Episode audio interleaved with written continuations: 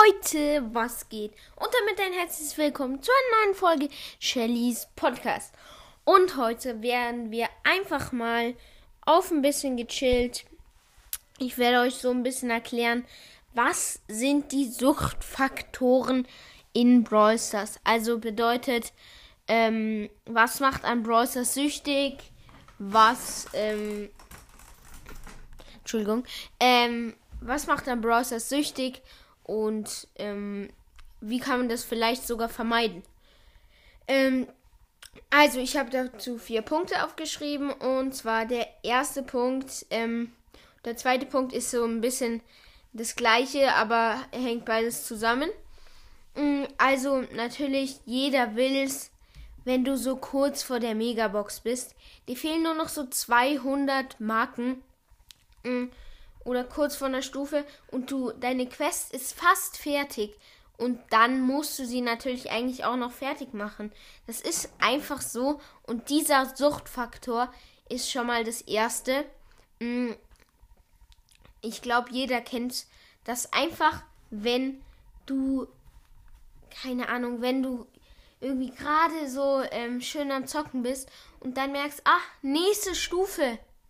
Nächste Stufe kriege ich eine Megabox oder eine Big Box äh, und deine Chancen sind so hoch oder du hast einfach mal wieder Lust, eine Box zu öffnen, dann machst du natürlich Quests fertig.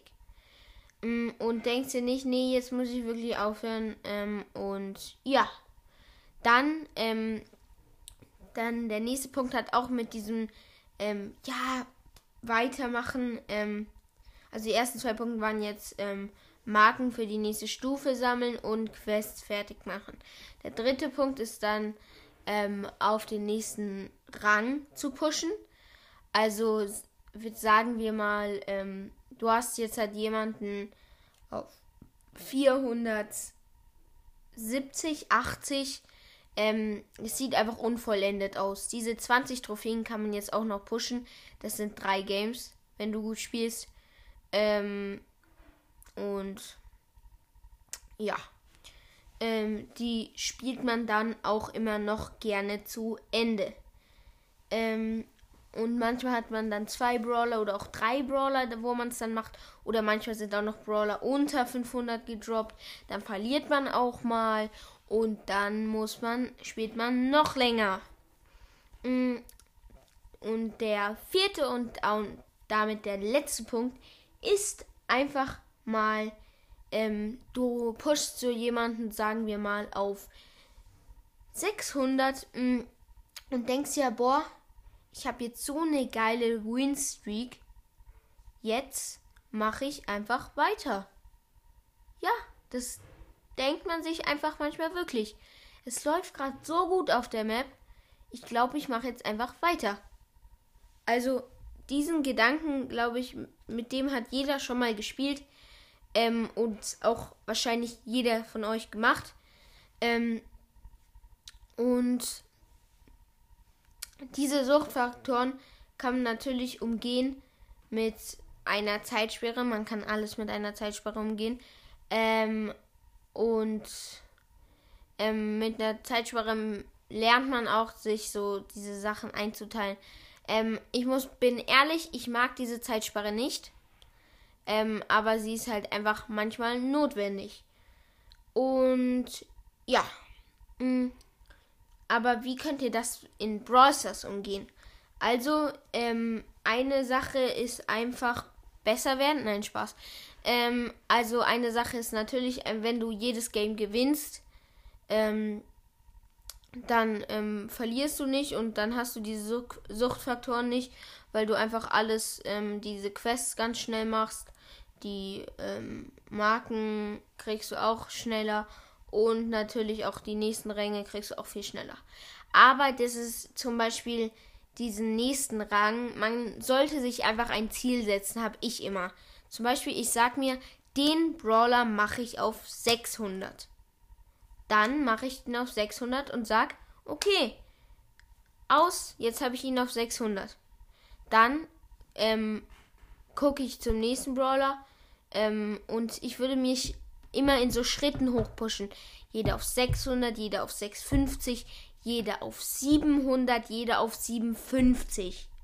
Mm, also 7, 757, ja, weiß ich nicht. Die 50 Pokale sind zwar ziemlich schwer, aber würde ich eigentlich direkt machen. Ähm, weil das ist halt wirklich so, da liegt es von an der Map und welche gut ist, sonst muss man halt wieder 14 Tage warten oder so. Also, ähm, auf jeden Fall, dann wollte ich euch auch noch ein bisschen was zu Power League äh, erzählen. Und zwar, wir sind aufgestiegen, ich glaube sogar auf Bronze 3. Wir waren erster mit 300 Clubpunkten das ist das Maximale. Bin ich schon stolz auf meinen Clan. Also war jetzt nicht das Schwerste. Wir hatten ziemlich loste Gegner. Ähm, vier Clans von denen hatten nicht mal, hatten null Mitglieder oder ein Mitglied, was offline war. Ähm, und das andere Team, äh, der andere Club, der mal aktiv war, die, ähm, die Clubs, die hatten entweder wirklich halt nur einen, der aktiv ist, oder ähm, ganzer Club voll, aber nur so drei, die aktiv sind. Jedenfalls ähm, es ähm, hat wirklich, würde ich sagen, Spaß gemacht, Clubliga.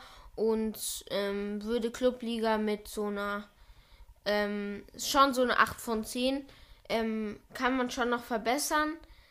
Ähm, wie zum Beispiel, ich finde, dass es halt einfach so ein bisschen diesen, ähm, das, es kommt wieder dieser Vibe in Brawl Stars, dass man halt ähm, so mit Teams spielen muss.